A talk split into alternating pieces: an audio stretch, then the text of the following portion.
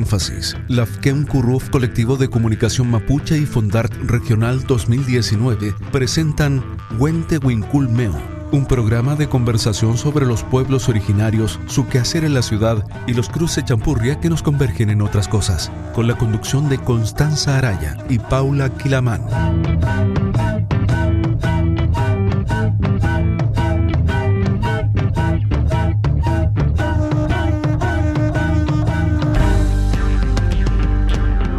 Mari Mari Compuché, Mari Mari Pulamien, Puguenuinche, Constanza Piñén. Hola a todas las vecinas y vecinos de la provincia de Marga Marga. Esto es Huente Huincul Meu en la punta del cerro.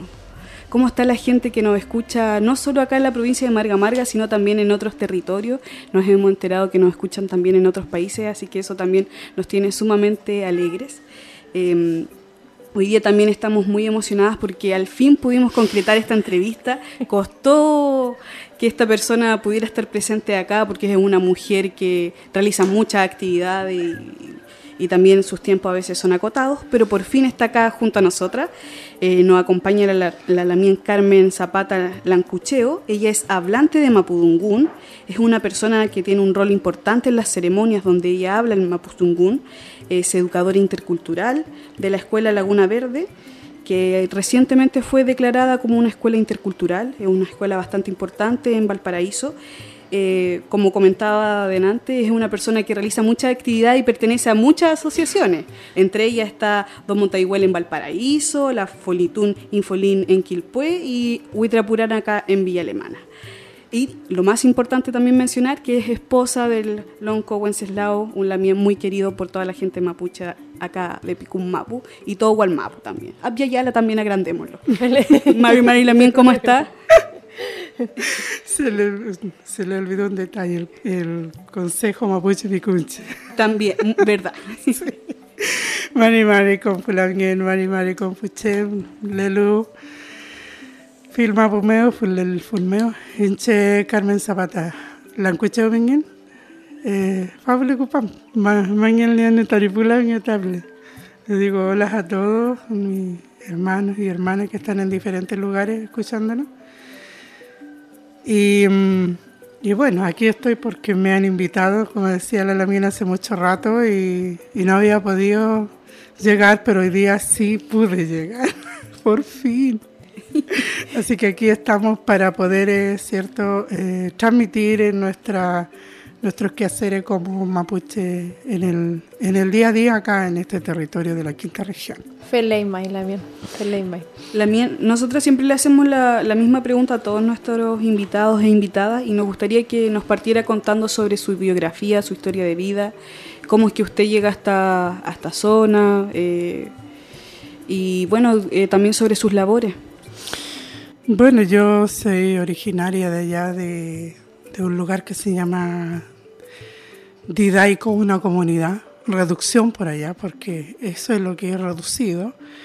Eh, de mi familia, mi, de parte de mi padre, mi cupalme viene de ahí de una comunidad que se llama Temulemo, que fueron una de las comunidades que recuperó el territorio allá en Santa Rosa Colpi.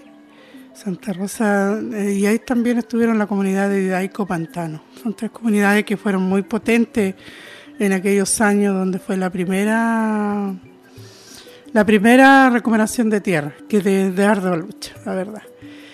De allá vengo yo, mi padre originario de, de esa zona de Temulemo, de una gente muy apegada a sus raíces, a sus costumbres, tan así que mi padre era hablante eh, y además él era huaupife. Huaupife es una calidad muy, muy importante, pero para ser huaupife no era una una cosa es decir yo soy huepufe, no, sino que lo preparaban y lo educaron a la forma, a la usanza antigua, como lo, educaron sus abuelos para ser un huepufe y una persona que conociera toda la historia y cómo transmitirlo, lo, los conocimientos, ser un, la persona que era el portavoz de la historia de Chile y de toda la sabiduría de nuestros ancestros. Y mm, por mi abuela llegó a aquel lugar de Didaico y ahí también él aplicó y fue muy buscado para cuando se hacían los villatunes, la ceremonia, para pedida de, de, matrimonio también, cuando se pedía una, una, una lamien, cuando se iba a casar. Él trabajaba en todo lo que era la área del protocolo de la preparación de un matrimonio. O sea, conocía cuando la mujer era raptada, como también eran pedidas formalmente, y la verdad que, que él manejaba todo eso. Y además, aparte de ser Rucafe, él era una persona que él, en su inicio él preparaba los, los eh, ¿cuánto se llama? cuando fallecía una persona él le hacía la urna antes de, de pura de roble, de robles ahuecados a la usanza antigua y después ya con madera más pulida, de pellín y todo eso. O sea, ese tipo de cosas hacía él y, muchas cosas más. Aparte de un machife, era mm, una persona que era Tallín Machife, que era tocaba el cultrón cuando la, faltaba una persona que le ayudara a la machi. Y, era una persona muy culta en la parte eh, de la cultura mapuche. Así que eso, y de él yo supe mucho y y lo mantuve en el tiempo porque estuve más tiempo con él y muy preguntona también. Pues. Entonces eso me sirvió de mucho para conocer un poco más la cultura ancestral más genuina por dentro. Eh, nací y criada en Ruca, eh, me crié en una ruca hecha por, por mi abuelo, por mi papá. Em, mi mamá también hablante, mi, la descendencia actual de mi mamá venía de una zona que se llama Coyipulli, mi papá era de apellido Zapata Lebunao y mi, mi mamá era Lancucheo, Lancucheo Yanquinao. ¿Ya?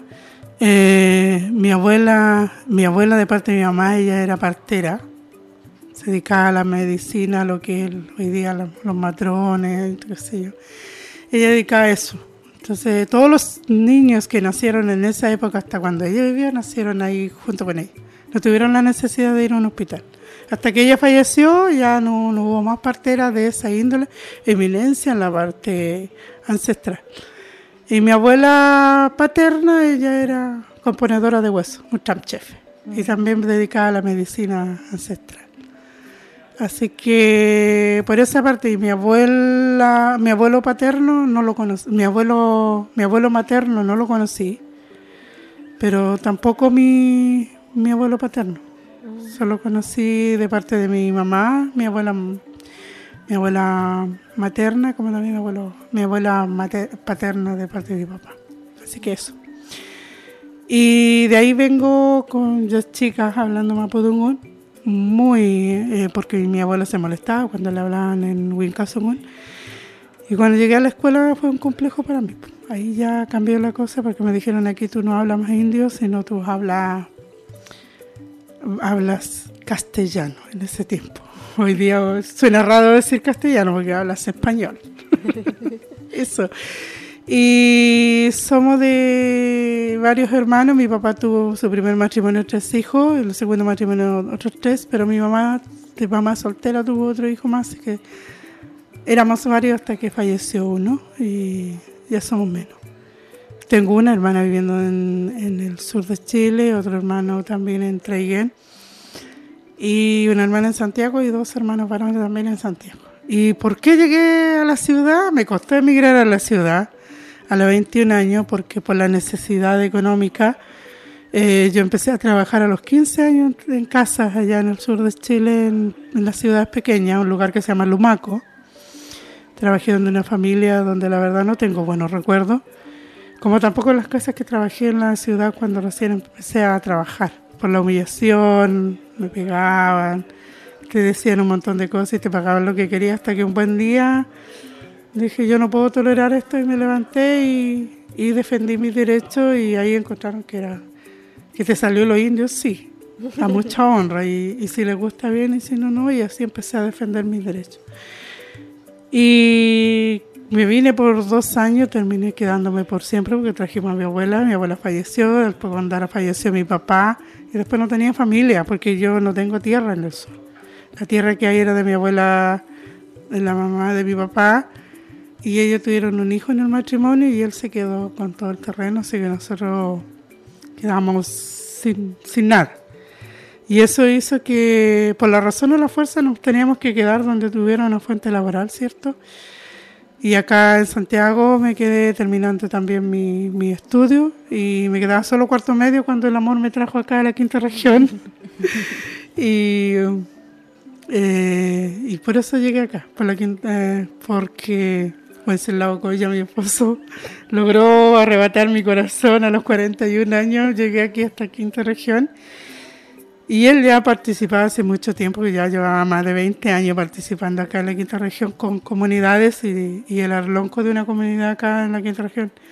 Digo que lo era porque en este minuto él no está cumpliendo su función de lonco, dado la enfermedad que tuvo hace muy poco tiempo, hace un año atrás.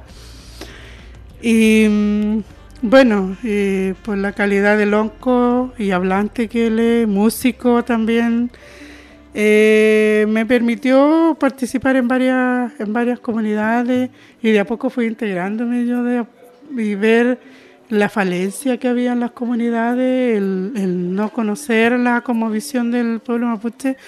Yo sufrí bastante por eso, porque pensé que ellos manejaban el tema y me di cuenta que no lo manejaban. Y eso me, me llevó a integrarme, ser socia de la comunidad Folitunin Folilin y, y de a poco fui ayudándola a, mi esposo Wenceslao Coella a, a trabajar el tema de la educación.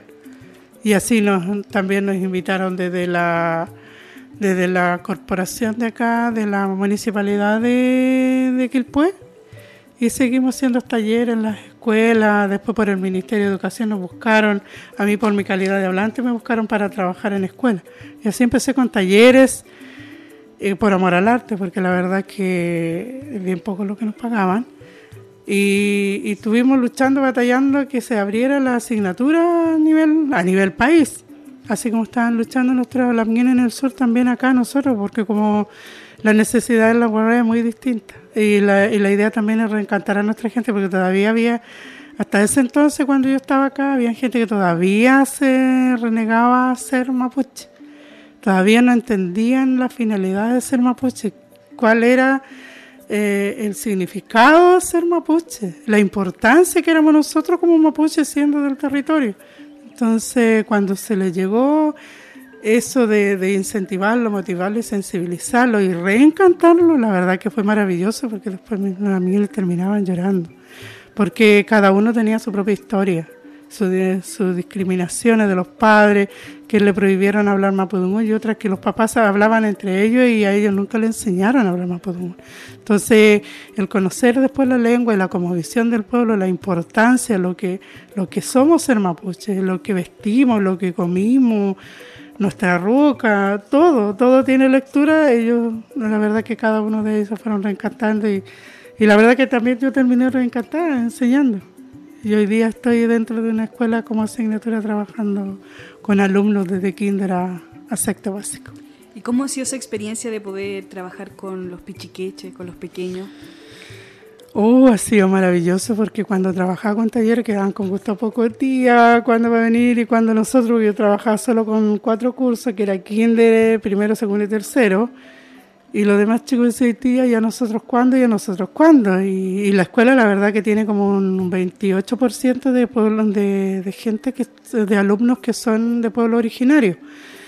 Eh, son muy pocos los los dieguitas y aymaras también tenemos, tenemos educadores, profesores que son aymaras, tenemos la directora de la, de la escuela que es dieguita descendiente chacana, tenemos el subdirector que también es descendiente chacán, entonces, y, y ahí de a poco se van reconociendo también ellos como, como descendientes y que hay una, eh, aunque a mí no me gusta mucho la palabra mestizaje, ¿eh? pero hay que usarlo de esa manera, que, que está el mestizaje en ellos y también por los cambios de apellido, sí. porque mi papá es Zapata por, por, la, por una de las tantas invasiones que nos hicieron a nosotros, imposiciones, porque la, la raíz de mi papá es Nahuel Cura.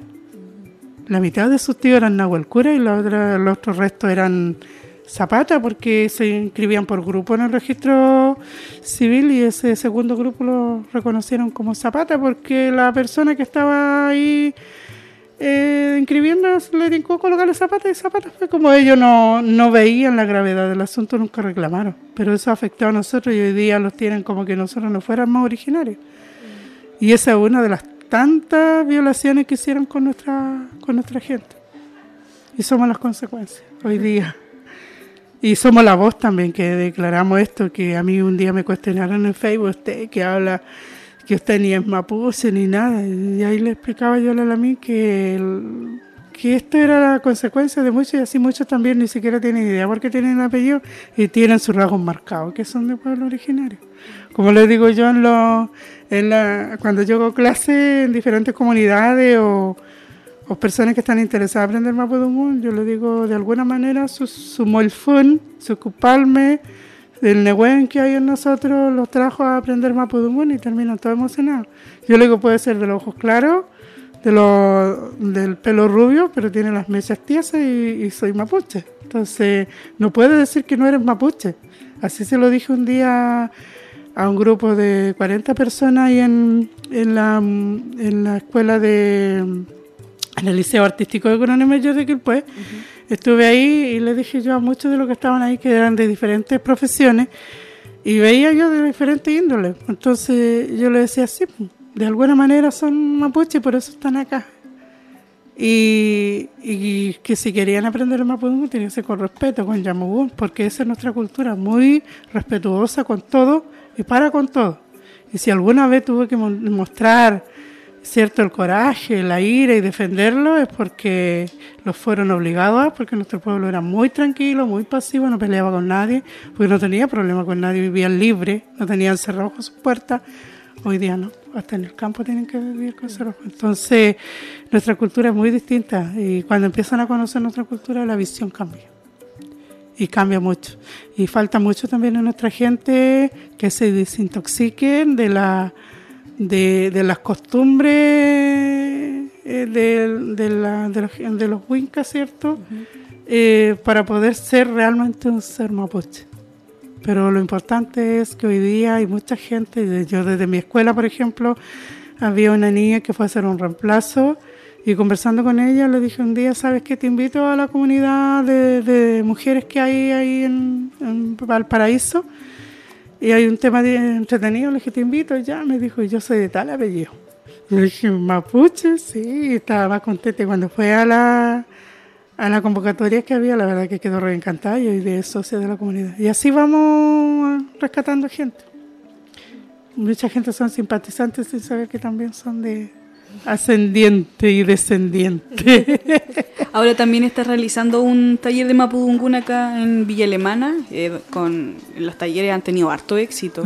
Y eso que comentas lo hemos conversado otras veces con, con la Lamiana Orieta y con, con Graciela, la hermanita Curigüentro, donde conversábamos acerca de que es increíble cómo gente que tiene interés, que no sabe por qué tiene ese interés, participa y creen que no son indígenas que no son mapuche o de otro pueblo y después como empiezan a hacer el ejercicio de, investigar más sobre su familia y se van descubriendo que, que sí lo son. Claro, hay una... Esa curiosidad no es porque sí. Claro, y hay algunas lamienes que vienen de descendientes de autoridades ancestrales, que son machi, que eran caciques y un sinfín de cosas, entonces no es menor. Y la juventud de hoy día es lindo que se reconozca porque hay un hay un negocio muy maravilloso y, y, son gente que se empoderan y van adelante y eso a mí me encanta. Por eso me encanta enseñar Mapudungun. me encanta. Es una de las partes que yo quiero nada como pez en el agua ahí.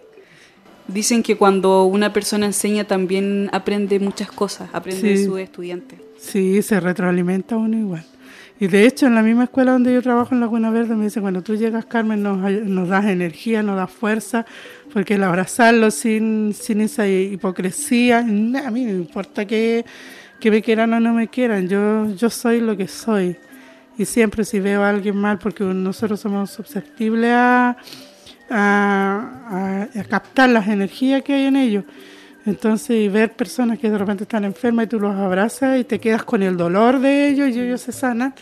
Y al rato ese dolor se va de uno, pero ellos quedan bien. Entonces eso, eso satisface. Y hay chicos que me abrazan así, se les caen sus lágrimas. Entonces, para mí es algo bueno que, eh, que nuestro eh, gran Cuifiqueche están con nosotros y ayudándonos a ser puente y parte y grito de este lugar porque como le digo también a mi gente que nosotros somos, hoy día somos picunches, pero también tenemos que reconocer que este territorio es picunche y si hay algún lamien que, que es de acá, de la zona, que es descendiente mapuche, y hoy día estamos también ayudándolos, alzando la voz como pueblo nosotros, donde quiera que vayamos, estamos haciendo la voz de los pueblos originarios que estuvieron ahí.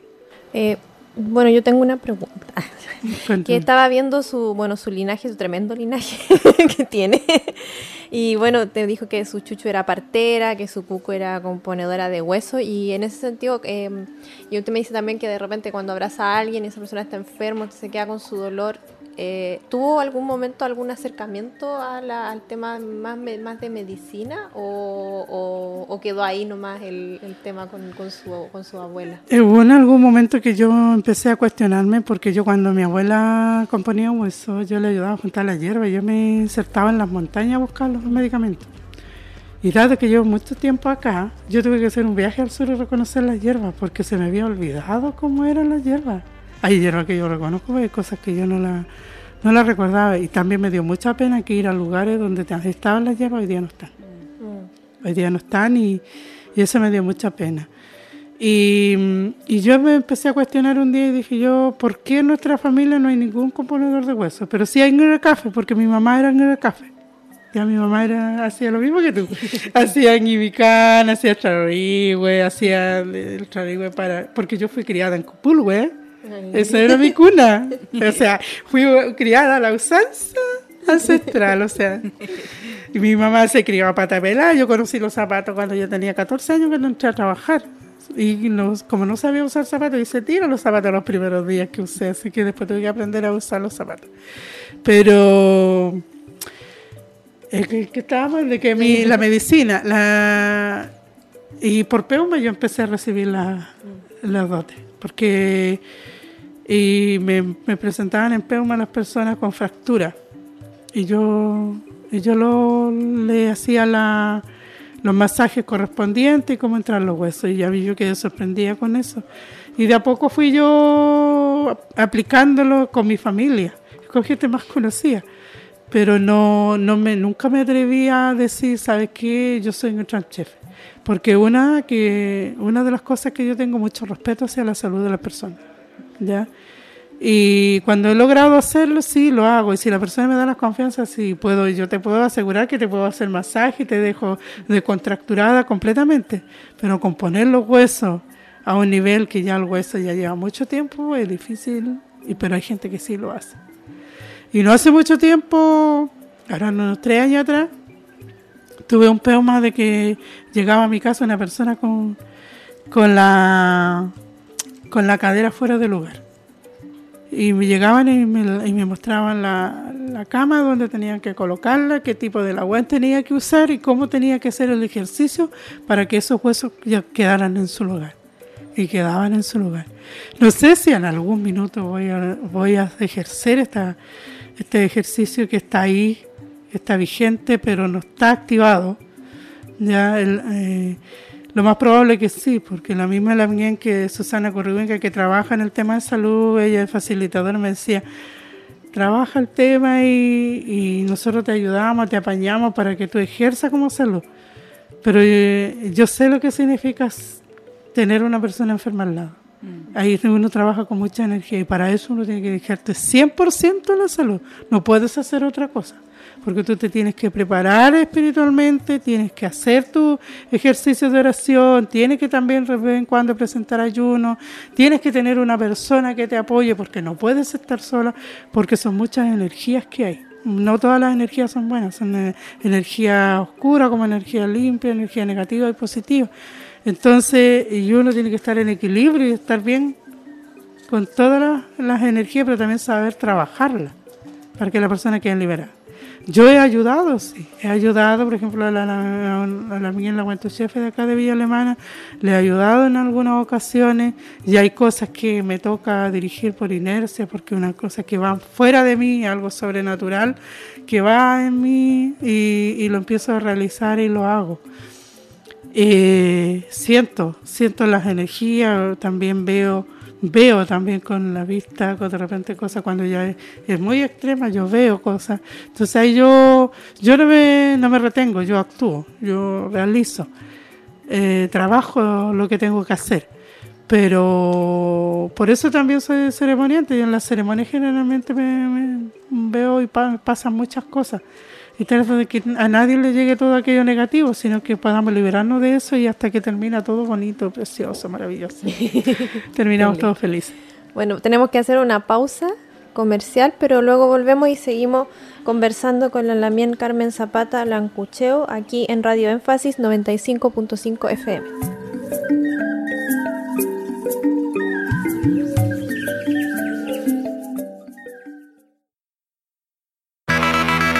Solo en la transmisión en vivo del programa aparecerá la publicidad comercial. A continuación, la segunda parte del capítulo.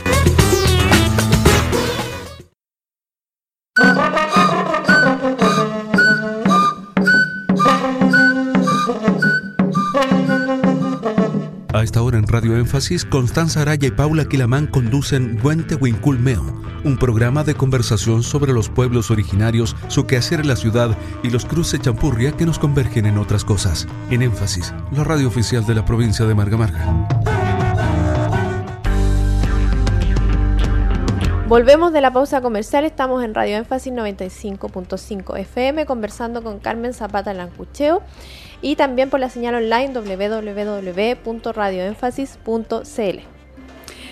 Eh, Lamien, eh, antes de hacer la pausa comercial estábamos hablando acerca de, que usted cuando estaba participaba en las ceremonias podía ver cosas, cuando entraban y salían energía. Entonces sería súper importante porque creo que no, hemos tenido la oportunidad de, conversar de estos temas en Cuente Winculmeu. Entonces sería súper bonito e importante que usted nos relatara cómo se vive una ceremonia y también sobre su rol y lo que usted hace cuando está en un ritual mapuche.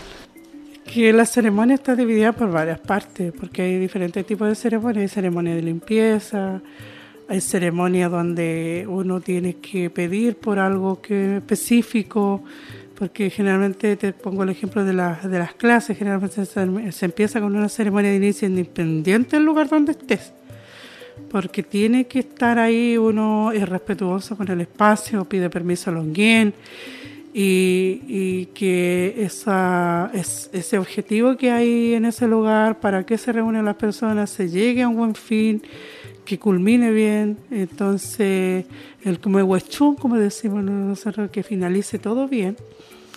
Eh, em, y que todo sea en armonía y en equilibrio. ¿ya? Y cuando llegamos a eso, uno ve, eh, uno recibe mucha energía que andan a su alrededor, ¿cierto?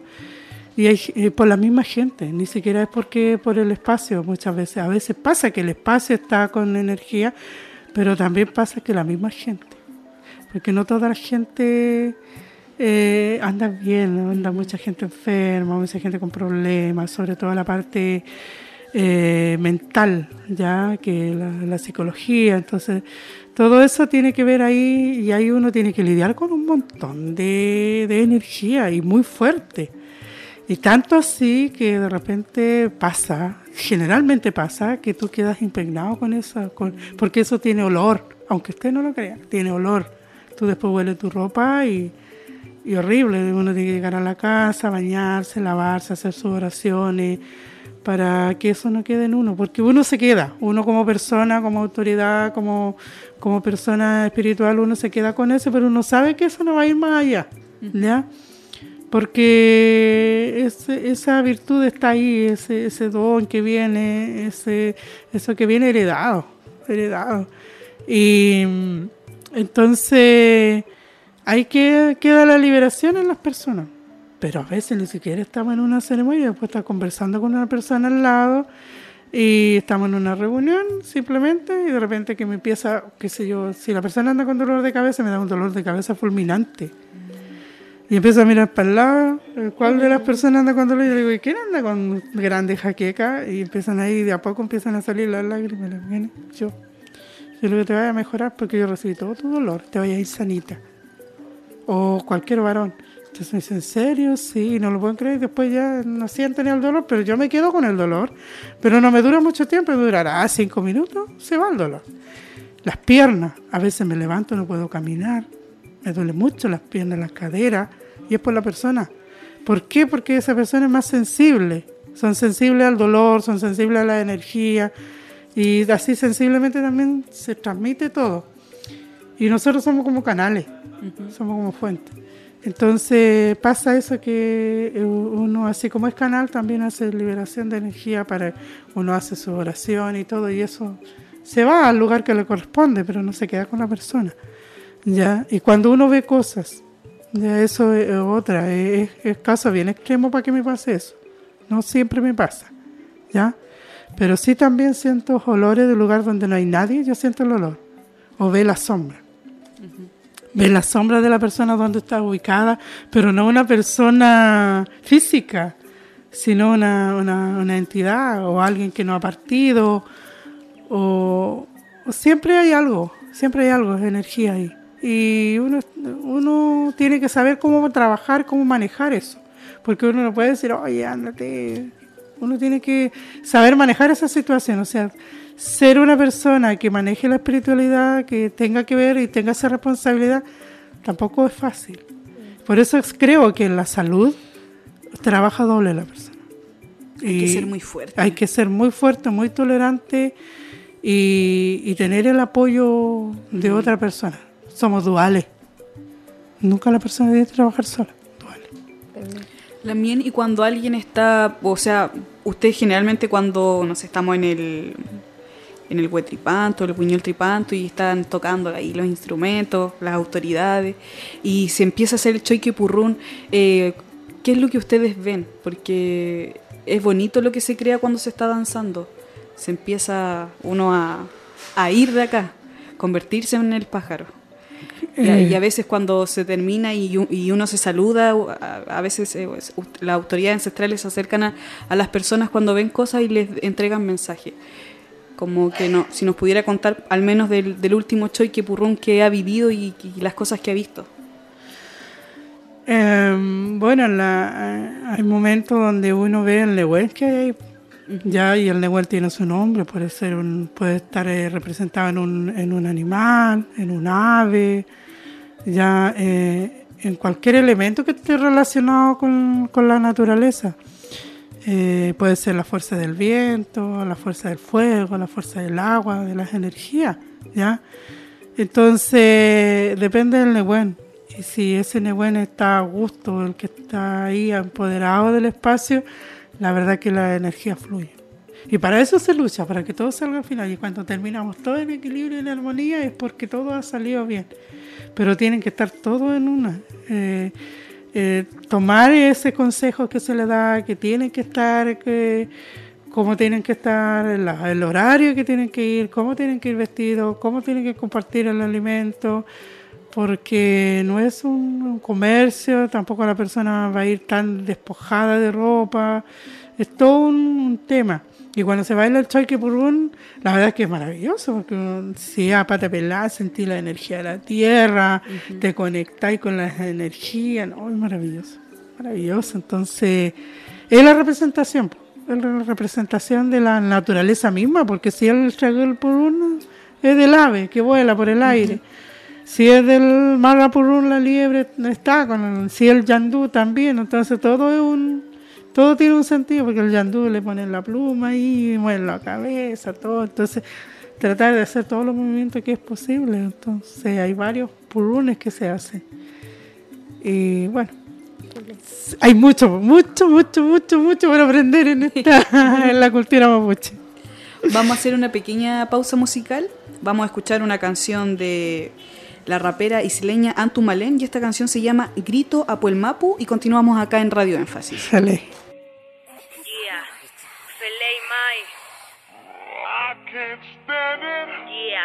oh.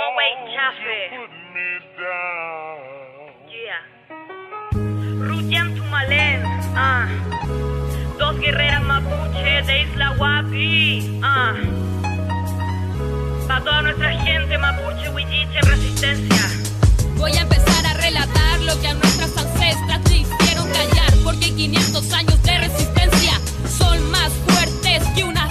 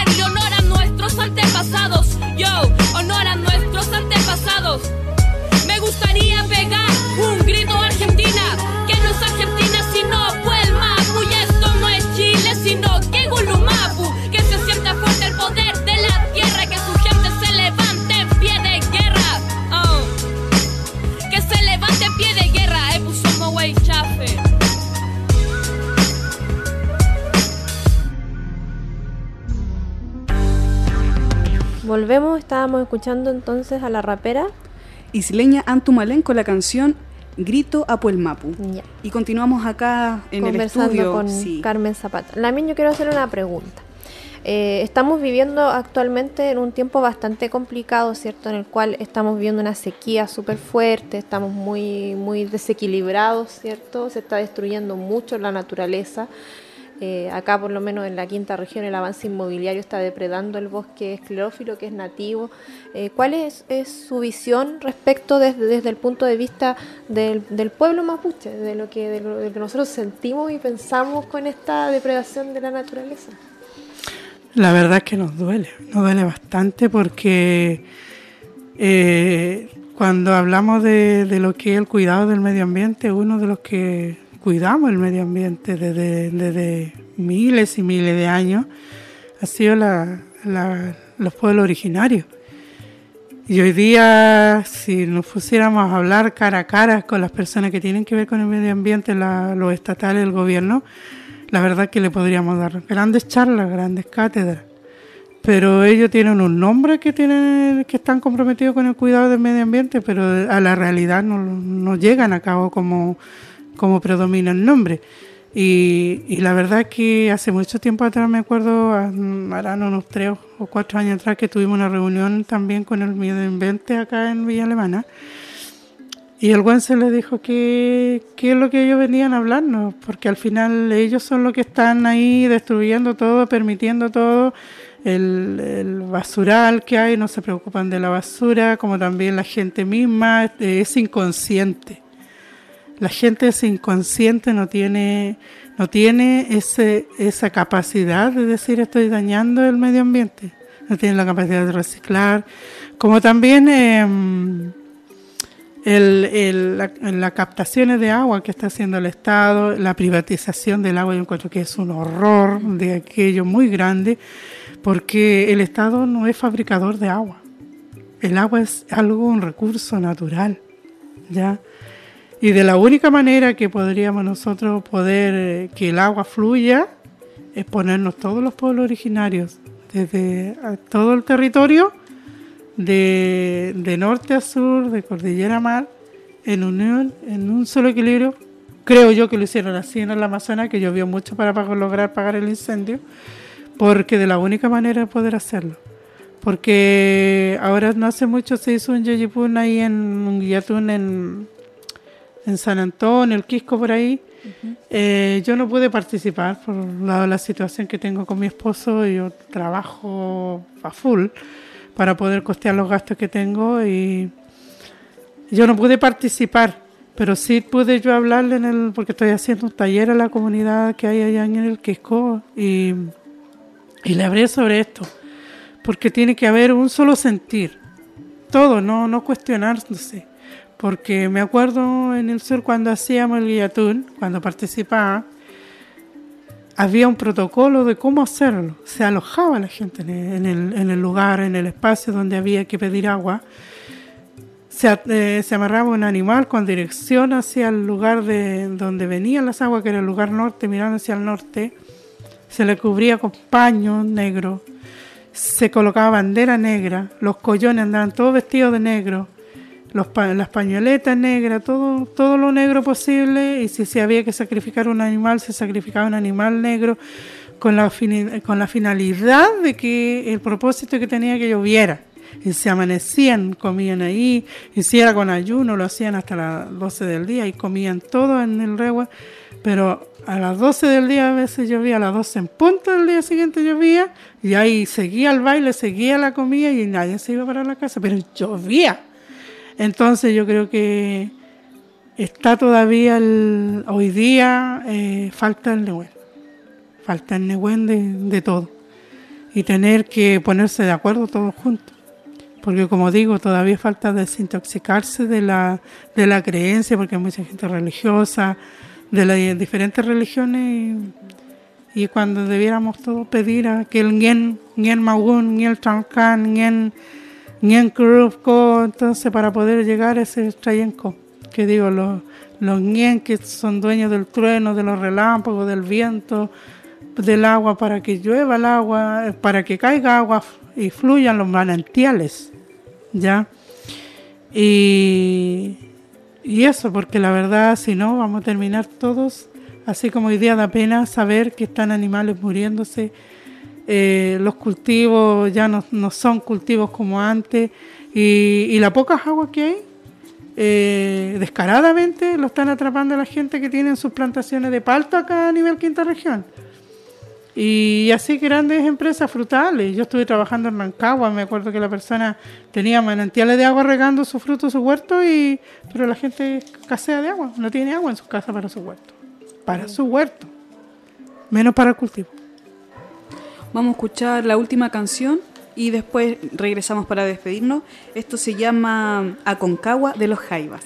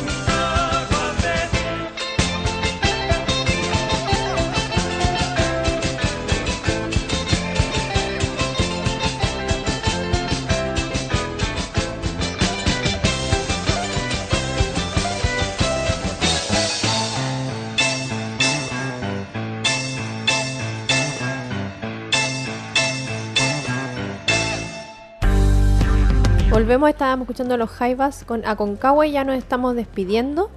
Eh, así que queremos agradecerle a la Lamien Carmen Zapata Lancucheo por acompañarnos el día de hoy, por por fin estar aquí con nosotras y, que nos diera este tiempito para poder conversar. Entré en Mañón por la porque la verdad yo en este minuto, como le digo, dejé a mi guancho ahí en la casa, mi guancho está enfermo y todo, pero él sabía que yo venía acá a la radio y le dije, voy a donde la Lamien Paula, ¿te acuerdas de ella? Me dice, sí. Para los que no saben, él está enfermo, está en casa, no puede hablar, no puede comunicarse por un accidente cerebrovascular y bueno, ahí estoy luchando y batallando para que día a día tenga una mejor calidad de vida y se vaya recuperando mediante tenga el Nebuene. Y él está con mucho Nebuene, así que ya, ya se para solo, mantiene el equilibrio, arrastra las piernas y puede caminar. Así que de a poco, con apoyo puede caminar. Así que vamos adelante, la le vamos, a, le vamos a mandar un cariñoso saludo a Lamien Wenceslao, Mari Mari Lamien Wenceslao, lo recordamos con muchísimo cariño, le mandamos un abrazo, beso y Nehuen para que se recupere pronto. Sí, muchos, muchos cariños a Lamien Wenceslao y Carmen, de verdad muchas gracias por estar el día de hoy. Eh, tu presencia es sumamente importante acá en este espacio y también decirte que gracias por siempre estar entregando una sonrisa y ser muy amable con tus conocimientos. siempre tener esa generosidad con, con, las personas y también por todo lo que haces. Es muy bonito tu trabajo y por haber decidido cambiar tu vida y ser la mujer quien, quien eres hoy en día. Una mujer que realmente es muy preciosa y muy fuerte y, que nos enseña a todos, a toda la gente acá en la comunidad. Así que eso, muchas gracias. Se le quiere mucho la miel. recíproco la miel. Así que, bueno, agradecer a la gente por, por, escuchar el programa. Nos volvemos a encontrar la próxima semana, así que nos despedimos. Eh, Peucayal Pulamien, hasta un próximo capítulo. Peucayal. Peucayal Pulamien.